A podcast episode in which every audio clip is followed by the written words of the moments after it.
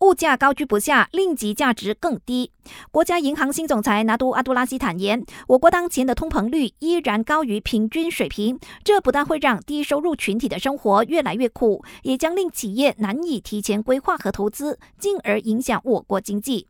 他说，如果物价不断高涨，我们手上的一百令吉未来价值可能会更低，也就是说，能够买到的东西就会越来越少。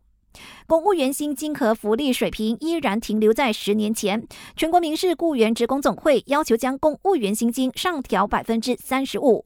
经济部长拉菲兹就认为，公务员的薪金固然要调整，但是涨幅也必须合理，尤其是要在政府能力范围内。他说，除了公务员，政府其实也在关注私人员工的薪资问题。目前已经在制定新的薪金框架，确保国人薪资增长是赶得上通膨。不过，这项措施还需要深入的探讨，不是一时半刻就能落实。从二零二一年到今年六月，国人单在脸书和 Instagram 遭遇网络诈骗而损失的金额超过三亿令吉。通讯及数码部副部长张念群表示，尽管 Meta 已经同意做出改善，但国人也是要提高警惕，不要轻信任何诈骗伎俩。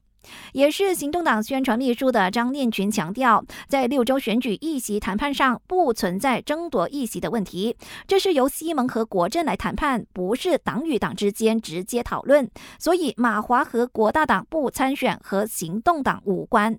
感谢收听，我是佩珊。